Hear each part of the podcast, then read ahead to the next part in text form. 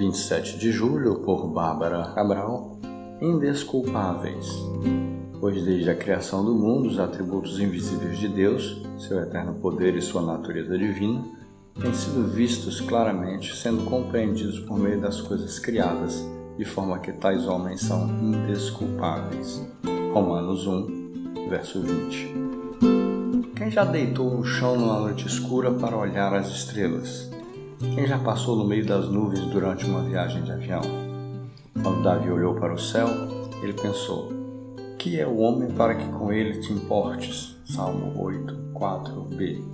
O salmista concluiu que Deus nos coroou de glória e honra. Somente nas criaturas racionais encontra-se uma semelhança de Deus que pode ser considerada uma imagem.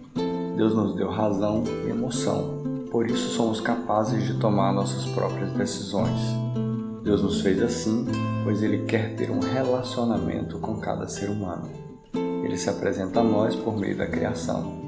Somos capazes de conhecer a Deus, pois Ele nos capacitou com percepção, que é a capacidade de conhecer algo acerca do nosso ambiente, intuição, meio pelo qual compreendemos a lógica, indução, que é aprender com a experiência, empatia, pela qual conhecemos sentimentos e pensamentos de outras pessoas. Somos todos indesculpáveis.